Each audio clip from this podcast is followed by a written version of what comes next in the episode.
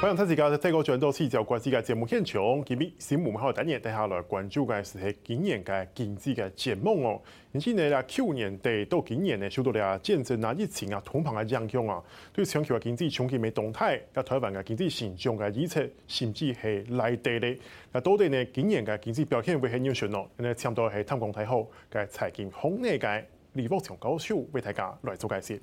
教授你好，齐真好，各位观众朋友大家好。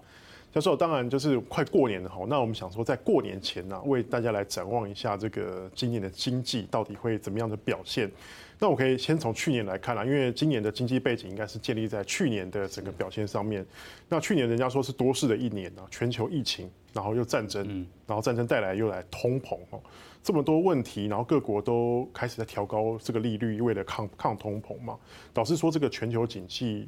往往下滑，老师先可不可以先当帮大家评估一下哦？现在全球经济的环境到底怎么样？那会怎么影响的二零二三年？好的，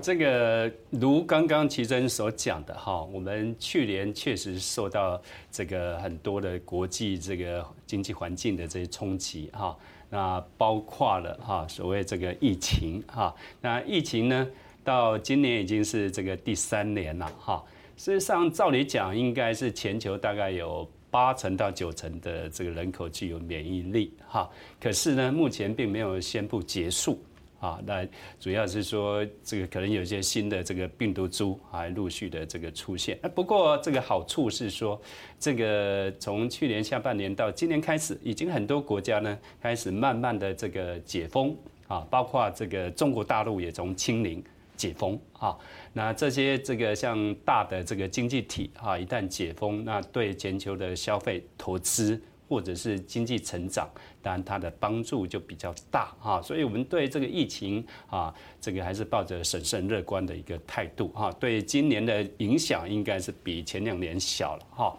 那第二是欧战争，欧战争从去年二月底那持续到现在，目前已经一年了，但是目前呢，似乎没有停止的迹象，而且可能演变成一场这个所谓的政治、经济或军事的一个持久战。但是好处也是说，它的这个影响。事实上，比刚开始这个引爆的时候还小，除非是核子战争啊。那当然，这个大家都这个啊，这个都比较这个担心哈。那另外就是这个美国联总会为首的这个主要国家央行的升息。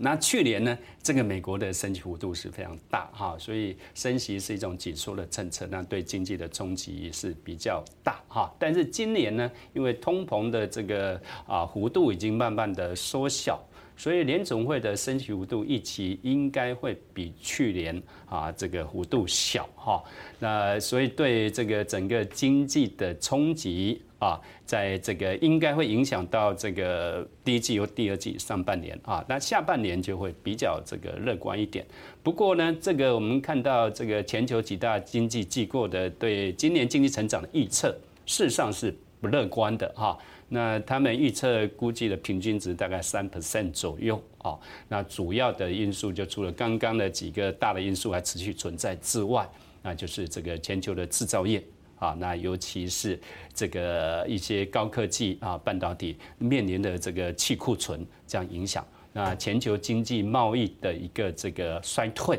好，所以这样的一个冲击不是短时间就就能够去去化掉啊，必须要一段时间的去化。那我们必须要注意的是说，这个国际货币基金会的主席哈，他提出警告，哦，今年呢将近有这个三分之一的国家会进入衰退。啊，这是我们值得去观察、注意的一个。老师，你刚刚有讲到说，这个其实有些经济利多了，比如说像是你看这个大国的开放，像是中国的开放，当然有人认为说它可能也会带来一些不好的影响。然后另外就是像是呃通膨看起来是有放缓的，然后美国的联准会今年的升息幅度可能会也随之放缓。是对，老师，那你怎么评估这两件事情？嗯，对，因为这个。中国大陆一个开放哈，那整体来讲对经济、对全球的经济的影响哈是正面的哈，因为中国是全球第二大的经济体哈，它有这么大的一个这个市场啊，而且这个我看全球的这个贸易来讲啊，它是这个最大的贸易国哈，所以对不管是对消费、对投资，或者是对国际贸易啊，它的开放都有比较正面积极的啊一些这个带动哈。那美国联总会哈，这个从去年这个升息幅度这个这么大哈，总共十七码。好，那今年呢，预期啊这个升息的幅度是会降缓甚至停止了。好，所以我想这个应该是正面大于这个负面了哈。虽然冲击那可能这个中国大陆的解封啊，那这个可能会引发一些这个疫情啊，这这个扩大哈。那但是呢，这个他们也宣布这个啊，这这个新冠这个疫情呢啊，这个已经降级了。好。啊，我想很多国家降级，所以这个我们还是在这这个开放中哈，要要审慎哈，要但是呢，也不要太过于悲观。老师，你刚才有说到，就是说今年可能会有三分之一的国家会碰到这个衰退的问题哦。那其实呃，现在正在举行的这个达沃斯论坛，其实也访问了一些经济学家，其实三分之二也都不看好今年的经济，都认为可能碰到衰退。那你老师那怎么评估？尤其是这种衰退对于呃世界经济的影响，包括对于台湾的影响，又会是怎么样的？嗯，嗯，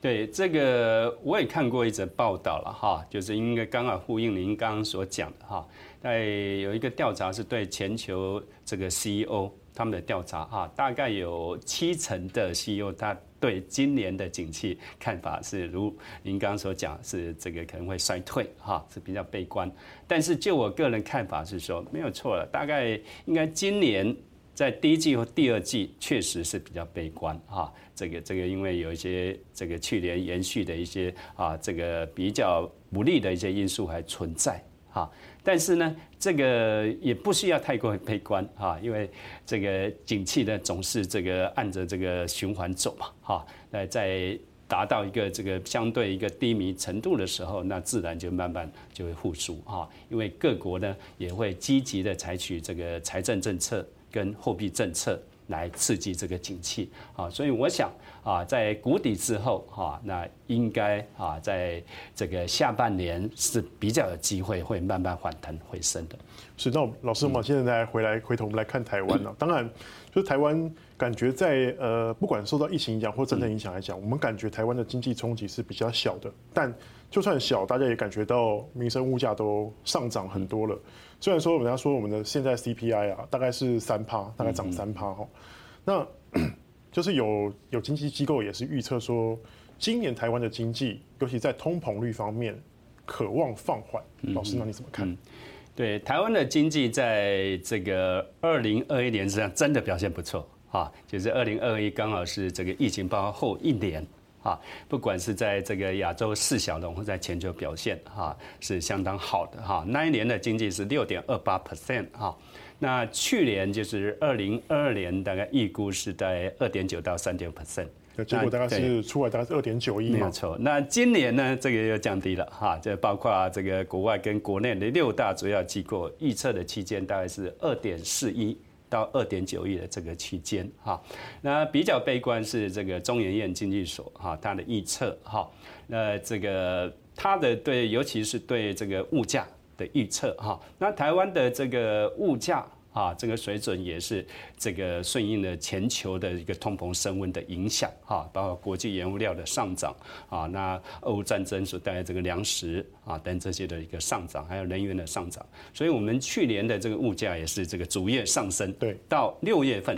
达到三点五九，哈，这个是真的好几年来一个这个高高点啊。那高点之后就慢慢的这个缓了，哈。那到去年十二月的估计是大概是这个二点七五，哈，二点七五 percent，哈。那这个当然我们要注意是说，这个今年的溢价的估计，哈，当然政府单位是比较这个乐观，哈。主计处的预估是一点八六，哈。那央行预估在一点八八，但是呢，这个中研院。啊，经济所的预估是大概二点一五五 percent 啊，所以说其实还是有下滑，只是没有到这么多。对，因为这个事实上，这个各位要知道哈，我们的这个物价指数是由七项主要项目组成，但是这个有有一个问题是说，在这个组成里面，并没有把房价的这个啊这个因素。纳入这个哈消费者物价指数，所以看起来好像跟国际比，哎，其实我们并不高哈。你看美国最高是到九点一 percent，是啊，那去年十二月是到六点五 percent，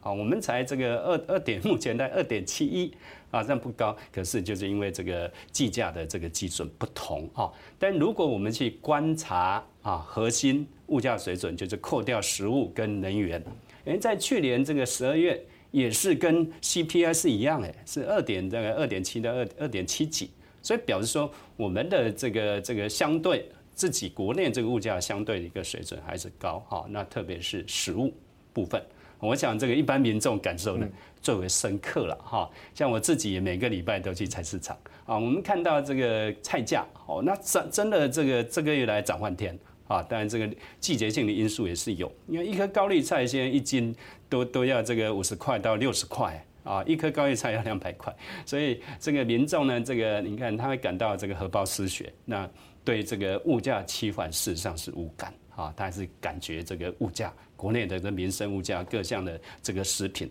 啊，你看现在这个这个便利商店的一颗茶叶蛋都已经涨到十五元了啊，所以这个蛋价是一气啊，这个不会这个回来了啊。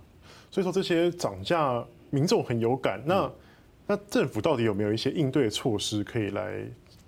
减低这些冲击呢？是，那政府过去采取的就是冻涨嘛，哈，那冻涨，比如说对对这个电力啦，啊，呃，对对水费啦，啊，等还有一些这个大宗物品，啊，大宗物品的这个税，啊，税的一个这个这个这个冻涨，哈，但是呢，这个一旦哈，因为冻涨是一个短期的一个这个哈治本的啊治治标的一个方法，哈，那不是一个长期治本的方法，那一旦这个冻涨，这个政策取消呢，那物价还是会回到它原来的呃一个这个水准，该有的水准。而且冻涨的一个后遗症就是一样要拿人民的纳税钱来补贴。你看这个台电啊，那去年这个亏损的几乎是大概两千多亿，两年是高达五千亿啊。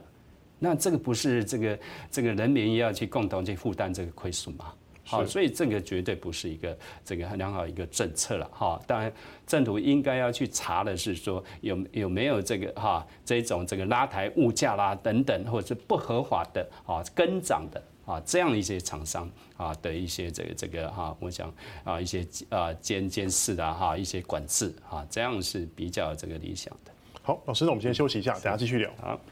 那这个欢迎哈，继续过来关注了台湾，你可以少年该经济节目。